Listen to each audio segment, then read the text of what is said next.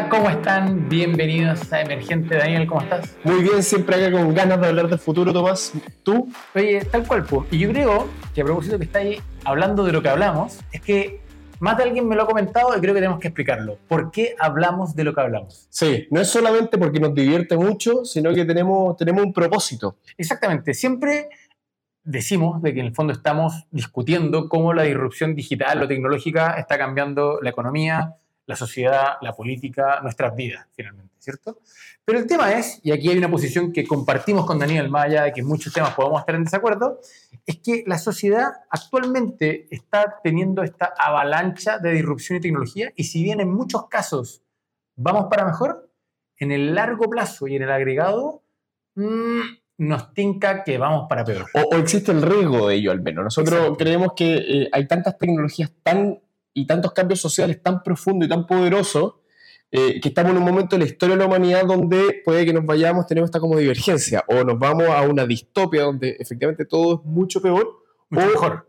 O una, o, o una, protopia. Exacto. Que una protopia es un estado, es como una utopia, pero donde continuamente se puede ir mejorando, digamos. No hay un estado ideal final como utópico, sino que una, una sociedad funcional que puede seguir mejorando. Exactamente. Y tal como decía Daniel, nosotros pensamos de que hoy día hay un riesgo importante de que las cosas terminen para peor. Porque a diferencia de otras revoluciones industriales o otras, eh, por decirlo así, disrupciones tecnológicas, eran de alguna manera discretamente menores. Es decir, el salto que se pegó la humanidad cuando se creó el, el motor a vapor y después el motor a combustión interna, fueron brutales, pero la expansión en la sociedad fue mucho más lento porque en el fondo los medios materiales generaban una fricción en su despliegue por todos lados, por toda la economía. ¿bien? Entonces, para ponerlo de una manera como ejemplificadora, si es que el telar dejó sin trabajo a un 1% de la sociedad.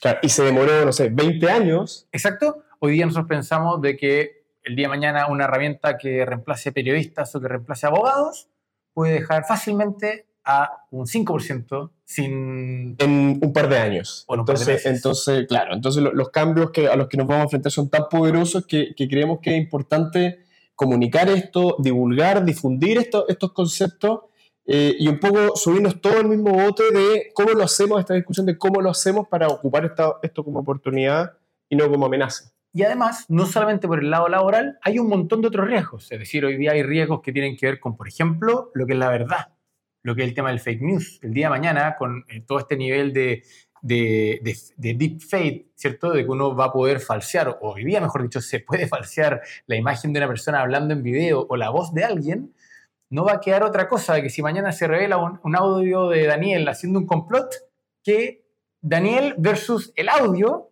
y va a ser una palabra contra palabra donde verificar quién dice la verdad es muy, muy, muy difícil. Sí, creo que vamos a tener que hacer un capítulo, un, un, emergente de los riesgos de las nuevas tecnologías. Exacto. Bueno, dicho eso, queremos aclarar por qué estamos en emergente. Como decía Daniel, la idea es difundir, es manejar conceptos, es que todo el mundo entienda los riesgos y por lo tanto también uno, cada uno de ustedes, en el rincón donde estén, en la pega, en el trabajo, en, en los estudios, en el gobierno, desde el rol donde ustedes estén, puedan aportar, porque en la medida que todos estamos conscientes de que nos podemos caer a la piscina, Sí, y, tenemos que ir armando, armando equipo en esto, así que si, quieren, escríbanos, eh, si tienen temas, propuestas, cosas que, crean que es importante discutir para esta causa, eh, contáctenos.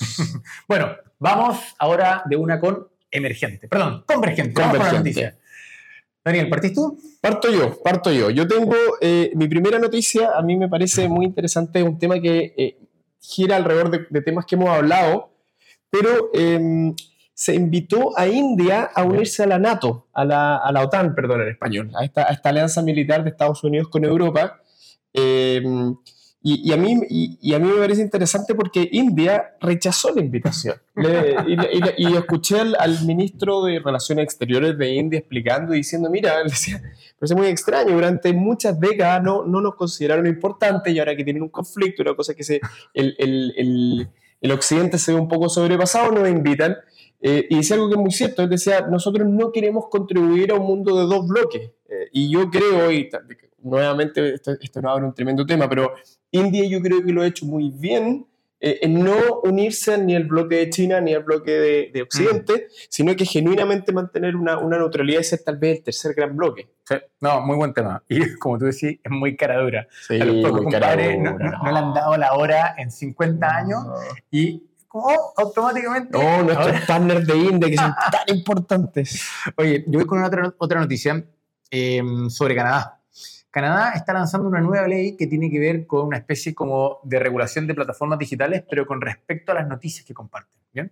Uno de los temas que da también por un capítulo que siempre hemos conversado es cómo, de alguna manera, las plataformas digitales, llámese Google, Facebook o la que sea, son capaces, por decirlo así, de capturar todo el valor que muchas veces hace el periodismo tradicional, llámese un diario, un canal de televisión, alguien que está reporteando, un, periodista independiente. ¿bien? ¿Por qué? Porque en el fondo esa noticia que usted está leyendo en su periódico preferido, termina usted leyéndola a través de Google o a través de Facebook y el pobre periódico no le llega, no le llega nada de plata, no le llega ninguna retribución. Claro. En esta línea, lo que había hecho Australia hace un par de años fue normar, por no decir forzar, a las plataformas digitales a tener que explícitamente negociar con, con los medios para que haya un acuerdo de que cuando en Facebook aparece una noticia del canal Pepito los Parotes, Facebook tenga que pagarle a este medio y por lo tanto existe una cierta retribución. Sin embargo, lo que terminó pasando en esa ley, y acá tiene que ver con lo que aprendió Canadá y lo que está cambiando, es que se generaron un montón de, de, arreglos medios, por decirlo así, no quiero decir oscuros, pero terminaron siendo privados, porque llegaron a un punto medio. En algún minuto, eh, la ley canadiense lo que intentaba era que se negociara como todos arriba de la mesa y fuera como el gran gremio de los medios contra el gran gremio de las plataformas digitales. Eso no fue tan así y por lo tanto se generaron un montón de acuerdos bilaterales que uno realmente no sabe si es que los pobres medios terminaron bien parados o no. Entonces, ¿qué hizo Canadá? Puso una ley del mismo estilo, pero dejó claro que hay una instancia de arbitraje muy clara y explícita ah, si es que no se ponen de acuerdo.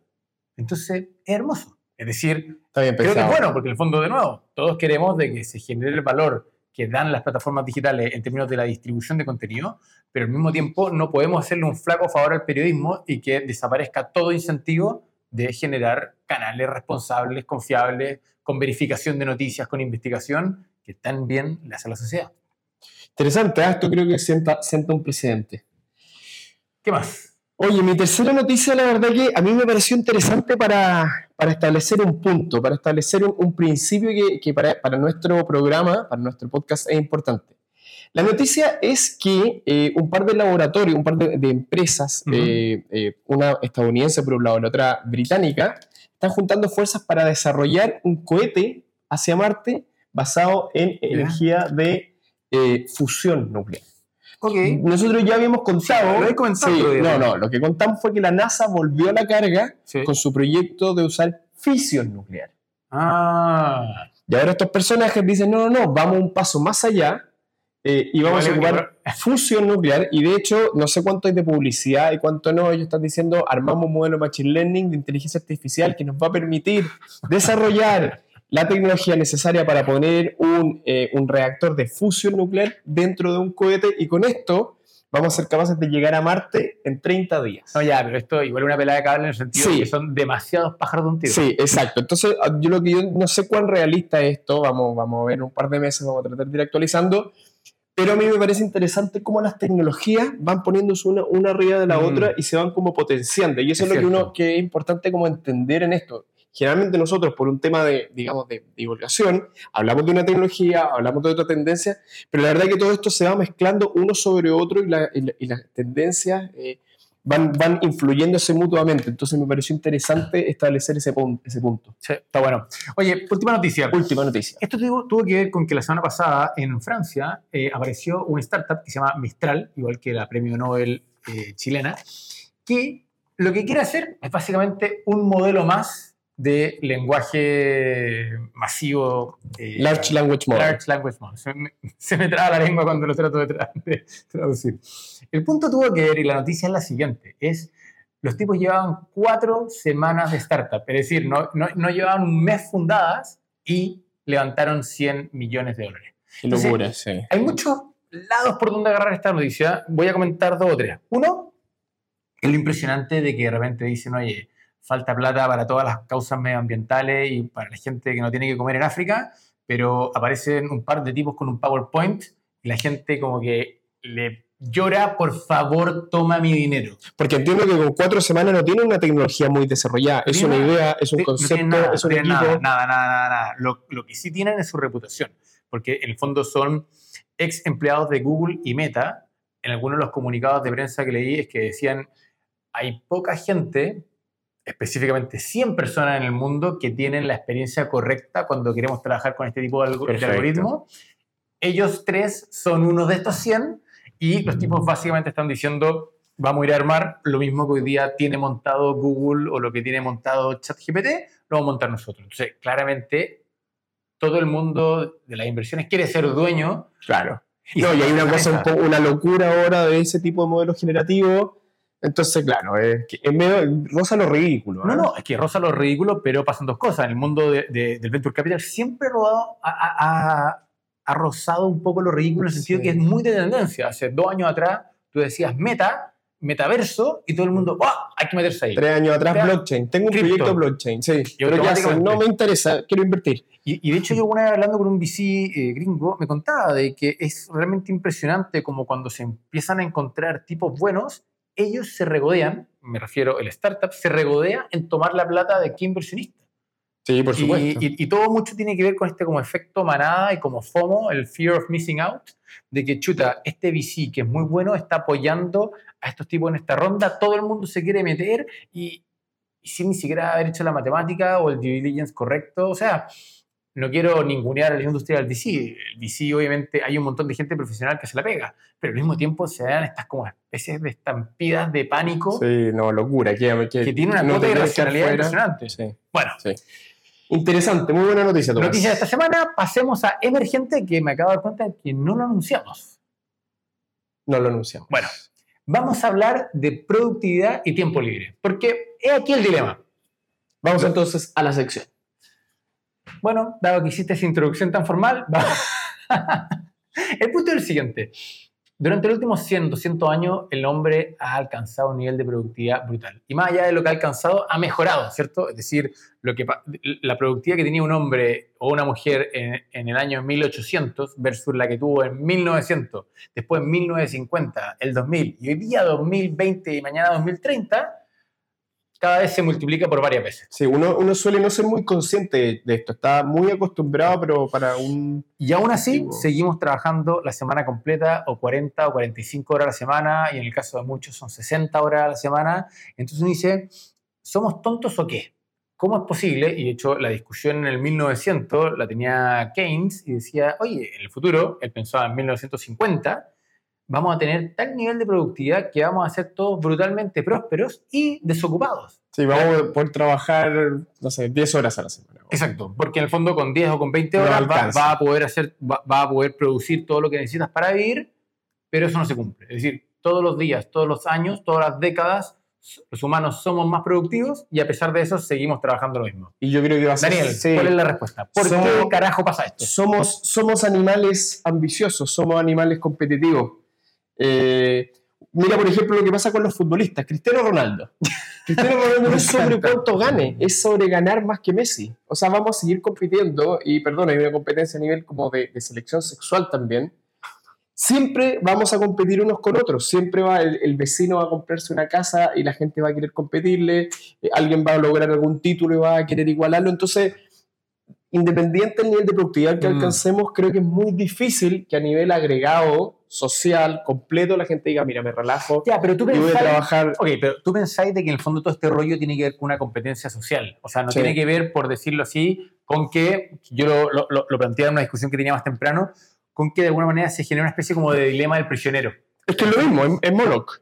Bueno, bueno, antes, antes de, de poner ese concepto arriba de la mesa, deja explicarlo desde el dilema del prisionero. Todos queremos trabajar 20 horas, todos decimos en privado que queremos trabajar 20 horas. Si todos saliéramos al mercado a decir, hola, trabajamos 20 horas, el mercado laboral se equilibraría y todos ganaríamos lo suficiente y nos iría todos bien. Pero el problema es que en privado decimos queremos trabajar 20 horas, cuando llegamos a la reunión de trabajo decimos vamos a trabajar 40 y después aún así estamos en el trabajo y trabajamos 60. Exacto. O, o- o- nos ofrecen un bono que solamente podemos alcanzar trabajando 70 Y vamos por él también. Y vamos por el bono. Y por lo tanto, esa, esa desalineación, y es lo que se llama el, el- el teorema del prisionero, en el sentido de que si todos nos coordinamos, podemos estar mejor, pero como siempre uno se desalinea, terminamos todos peor porque basta con que uno se desalinee, basta con que uno la esté rompiendo con 40 horas a la semana Sí. en vez de 20, Sí. para que otro se sume, otro se sume, otro se sume, y termina siendo el equilibrio de mercado, trabajar 40 horas y no 20. Sí, el, el concepto que se está usando, que está bien de moda, es el problema, el problema de Moloch. Es un ensayo que se escribió en 2014. Vamos lento. ¿Quién es Moloch?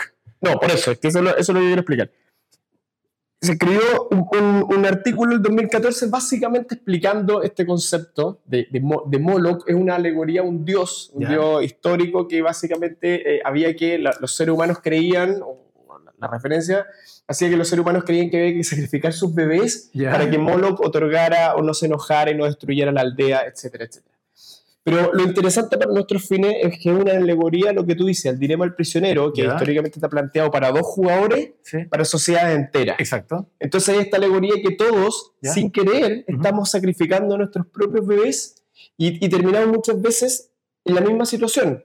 Es decir, podríamos todos trabajar 10 horas a la semana, estar igualados con nuestros vecinos, estar todos relativamente contentos y entramos todos en una trampa. Estamos Claro. todos trabajando 70 horas y estamos todos en el mismo nivel de utilidad porque seguimos relativamente igual. Bueno, en esa línea, hablando de este como el tema del sacrificio, no me puedo evitar recordar de La Sociedad del Cansancio, ese Sí. libro de Bull Chung Han, paréntesis, que muchos se ríen porque dicen que es como el Paulo Coelho de la filosofía. Que me decía, el compadre como que cachó que puede ganar plata y saca un libro por año. No, y- buenísimo, y- está monetizando ahí. y como que cachó encima que los libros, si los saca cortitos, se venden más y se demora menos en escribirlos. Bueno, dicho eso, La Sociedad del Cansancio creo que sí es un muy buen libro y vale la pena leerlo. Y, y el tipo lo que dice, antes la dominación venía, por decirlo así, del exterior. Es decir, había un capataz con un látigo que te pegaba para que tuvieras que trabajar más. Y hoy día nosotros nos autoexplotamos. Hoy día nosotros como que nos autoforzamos a trabajar más y estamos en este rat race, como dicen los gringos, como estar arriba de, de- de la bolita del hámster, en que corremos, corremos, corremos, corremos, y como que nos autoexplotamos y por eso se llama la sociedad del cansancio. Claro, y está por eso, pero estamos como atrapados en este dilema competitivo porque tú por ti solo no te puedes salir. El mismo principio lo que está pasando ahora, por ejemplo, déjame terminar el punto, con, con la, la carrera hacia la inteligencia artificial es más desarrollado. Todos sabemos que estamos caminando hacia el, hacia el despeñadero, pero nadie puede salirse porque si el, el gerente, el, el CEO de Microsoft fuera, dijera, no, yo me salgo, lo primero que hacen sus shareholders es lo sacan de su cargo y ponen a otro. Entonces, No, se cae la acción, rey. se cae la acción, por lo tanto no puede salirse de esta competencia. Mm. OpenAI tampoco puede salir de esta ¿Y competencia y así. pasa? Entonces entramos... pasa a nivel de países. Porque si pasado mañana aparece una, una regulación, imagínate, muy forzosa, en donde un país dice, de ahora en adelante, se trabaja 20 horas a la semana. Automáticamente, claro, se puede generar ajustes positivos en un montón de lados. Pero si se nota mucho en ciertos espacios de la economía donde hay capacidad, por decirlo así, de bienes transables o, o de empresas movibles, muchas empresas van a decir, ¿sabes qué? Esto ya no lo voy a hacer acá porque me cuesta más caro Claro. contratar gente acá. Voy a contratar estrictamente lo que tenga que hacer local y todo lo que pueda outsourcear fuera lo voy a empezar a contratar en otro país. O sea, también es un dilema del prisionero como entre sociedades. Es un poco lo mismo que pasa con el tema de los impuestos para arriba o para abajo. Es decir, Sí. si una sociedad sube mucho los impuestos, automáticamente las empresas dicen, voy a abastecer a esta misma, a esta misma sociedad, pero desde el país de al frente. Y si los baja mucho, pasa lo mismo. Todas las empresas quieren poner sus headquarters ahí y se genera como una, de nuevo, dilema del prisionero Sí. entre países. Entre países. Bueno, de hecho, antiguamente era mucho más claro con el tema de la guerra. Todos los países tenían que invertir cantidades absurdas de dinero en, en- en- en ej- en ejército, en armas. Y uno que dijera, mira, en realidad todo esto es una estupidez, bueno, dejaba de existir un, un año después. Entonces estaban todos los países atrapados en un equilibrio completamente estúpido, donde gastaban la mitad de sus recursos en construir murallas para defenderse. En, pero, pero por eso, es Igual un hoy error. igual hoy día los países se gastan entre un 2 y un 4% de su PIB. O sea, estamos mucho mejor que hace. y bueno, de hecho, subió. No sé si el Bueno, es que ahora está subiendo. con... Lo- Los únicos países que yo encontré, que ahora, bueno, ahora con el tema de la guerra no crean, estamos yéndonos para atrás, pero que habían, creo yo, logrado un poco salirse de este dilema eran los países escandinavos. De hecho, tengo Mm. una, una, una anécdota entretenida que Ya. Un amigo eh, trabaja en Noruega ¿Ya? y entonces estaba en la oficina, en su, en su nueva pega, era, estaba joven todavía, con muchas ganas, con ímpetu, eh, y la, bueno, trabajan hasta las 4 de la tarde. Entonces, 4 de la tarde, su jefe se está yendo y le dice, Rodrigo, ¿no te vas a ir a tu casa? Y dice, no, jefe, es que tengo que terminar un par de cosas. Pensando Rodrigo que... El jefe le dice, no, te tienes que ir a tu casa y no te puedes llevar tu computador. Pero es que quiero trabajar para producir más para la empresa. No, no, no. Tú está completamente prohibido en esta empresa que tú trabajes más de las horas que puedes. Porque si tú lo haces, se empieza a generar un problema de dumping social. Claro. Entonces, Hermoso dump- sí, dumping, Dumping. dumping, que es el dumping tomado en... Ah, el dumping en el fondo de economía, cuando tú, igual es, igual es contraintuitivo explicarlo así, pero es cuando tú vendes bajo costo. Y en el fondo tú lo puedes hacer para destruir a tu competencia, pero como tú tienes los recursos para vender bajo costo, por decirlo así, uno, dos o tres años, Claro.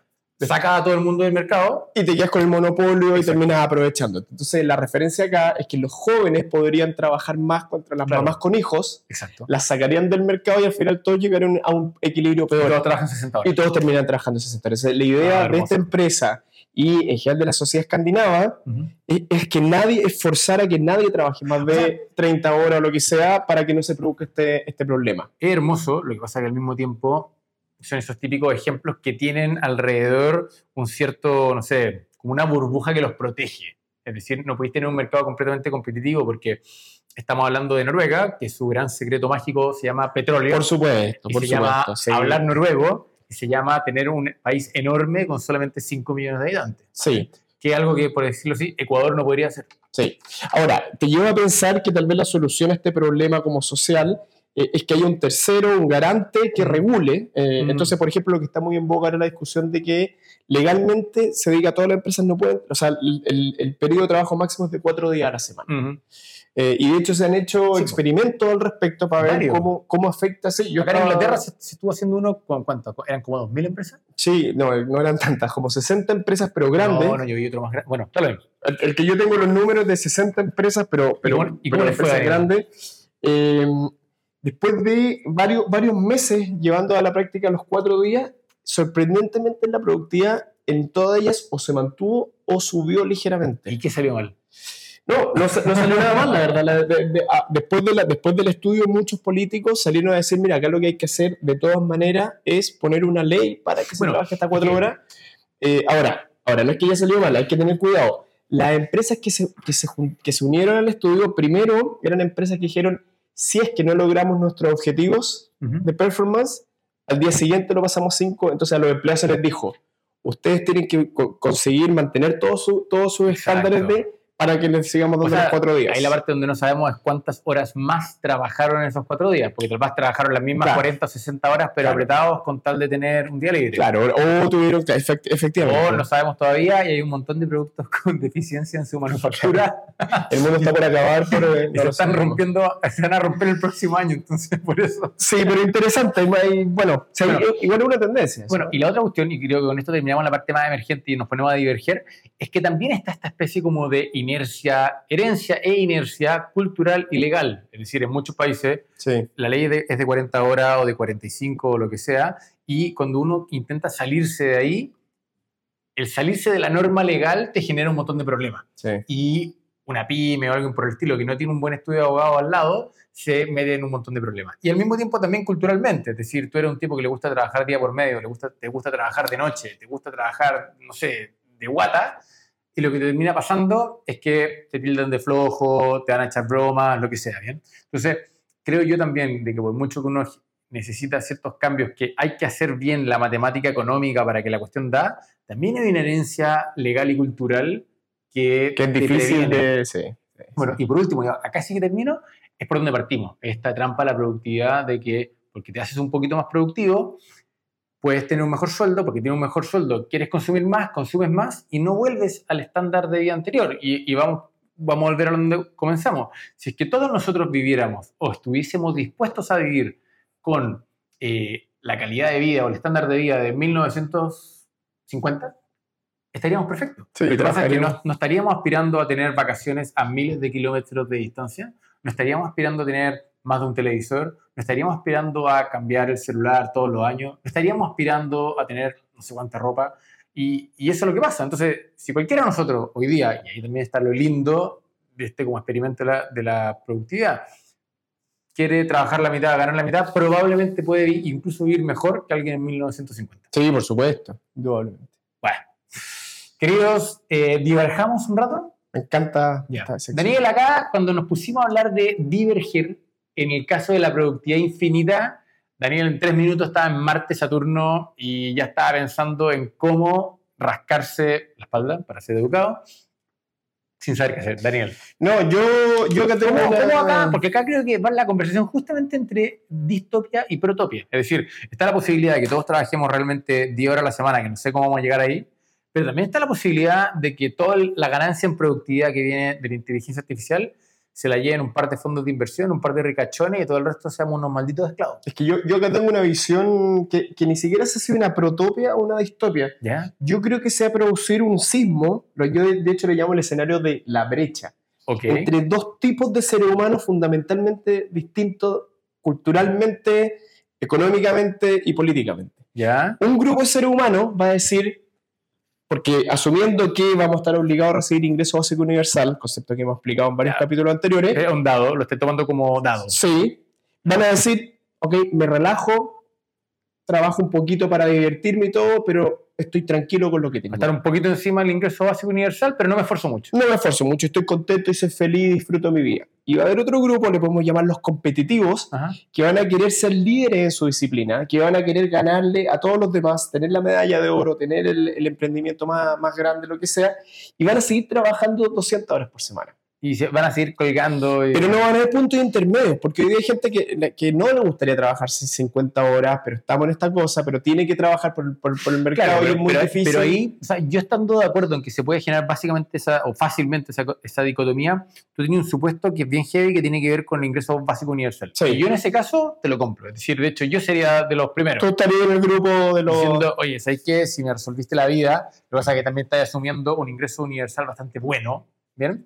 Y que tú trabajas un poquito más y te puedes comprar una buena hamaca y tienes, y tienes un buen rancho y tus verduras y vives no tan lejos de... Y todos tus amigos son de ese mismo, mismo estilo y están Y los estamos- miércoles hablando con un vinito Estamos de- dedicados a tomar de la divergencia, y, sí. y la divergencia Sí, y, los- y la parrilla, sí, los asados, pero no estamos esperando una casa muy grande, no estamos esperando a viajar muy lejos, estamos tranquilos. Estamos Pero yo tranquilos. creo que esa premisa tiene el problema de un ingreso universal bastante bueno. Porque ahí lo que creo que va a terminar pasando es que, es que la opción de una precarización laboral sea muy brutal y sean tantos los que estén en ese escenario de que en el fondo el trabajar un poquito y si no eres un crack de tu área, te van a pagar tan, tan, tan mal. No, no, yo decía necesario trabajar un poquito, tener hobbies, no, no para ganar más. Ya, Sino pero, que- es que, pero que ahí de nuevo, estás asumiendo un ingreso universal muy bueno, pero es que Sí, el ingreso estoy- universal siempre se plantea como algo que te, te va a asegurar la supervivencia. No, decir, no, por supuesto, pero a yo estoy que usted pensando no a- se muera de hambre. Mi, mi punto, imagínate de aquí a 50, 100, 200 años, de que efectivamente la inteligencia artificial hace todos los trabajos con una productividad, tenemos una... eh, y somos capaces de, de- de que todo el mundo viva muy bien y, y esos niveles pero, de... pero tenía un problema de cómo distribuyes la renta que se genera por el valor de las máquinas. Es que eso es lo que yo creo que va a pasar, que en, en un- en una primera etapa, los dueños históricos del capital, de las máquinas, van a recibir esto. Pero Volvimos a Marx ine- inevitablemente. inevitablemente. Pero, y pues siempre vas a tener un 5% de personas o un porcentaje menor que va a querer más, que va a querer ser Sí. número uno, que va a querer estar en la cima, en la cima, trabajando 200 horas diarias. Pero y va, a- va a haber un pequeño grupo compitiendo Ya, al límite. Ok, lo pensé un poco más y creo que no va a pasar eso. Porque en el fondo, si lo miráis, el mismo análisis que uno podría haber hecho sentado en el 1850, eh, un poquito antes de que Marx se pusiera a escribir, y lo comparabas con el 2000. ¿Bien? Y tú decías ahí, la cantidad de riqueza que hay que generar y productividad de 1850 al 2000 va a ser tan, tan, tan brutal que todo lo que tenemos que hacer es redistribuirla. Pero el problema es que tenéis mercados competitivos, esos mercados en algún minuto se ponen no tan competitivos y se ponen más oligopólicos, se genera mucha concentración de la riqueza y lo que hablábamos hace un rato, los países compiten. Y por lo tanto el país no tiene realmente la capacidad de capturar parte de ese valor y redistribuirlo. Entonces el ingreso universal nunca termina por pasar. Yo, yo en, mi, en este escenario mu- muy a futuro que yo estoy planteando, van a haber dos unidades políticas, básicamente. No, porque ahí tú también no. Ahí- una unidad política centralizada de los, llámale los, No, no, no. la, la super elite, Sí, va a haber una super global con un, con, con un sistema político entre ellos y después comunidades distribuidas que no van a querer competir contra. O sea, va a haber una hegemonía absoluta y clara desde el punto de vista político también. Ya, mira, te propongo una cuestión de ahí. Sigamos pelando el cable en un capítulo extra. Ok. O sea, porque esto nos da para hablar 15, 20 minutos más y quienes no quieran escucharnos porque estamos divergiendo y divagando de manera violenta, dejémoslo hasta acá, nos escucharon, fueron 30 minutos hermosos donde ustedes disfrutaron. Me parece, me parece muy buena idea. Y desde ahora en adelante vamos a empezar a hacer un segundo capítulo donde el capítulo se llama per se Divergente y divergimos más un Vamos al, al final de estos escenarios de fu- futuro, futuro, futuro, imaginando. Perfecto, hagamos eso. Me parece. Queridos, muchas gracias por escucharnos. Eh, esperamos de que nos sigan dando sus recomendaciones, que le- nos recomienden a sus amigos, que nos compartan en redes sociales y nos vemos la próxima semana. Y a los que les quedó gustando el tema, vamos a dejar un segundo capítulo con más divergencia. Así es. Muchas gracias.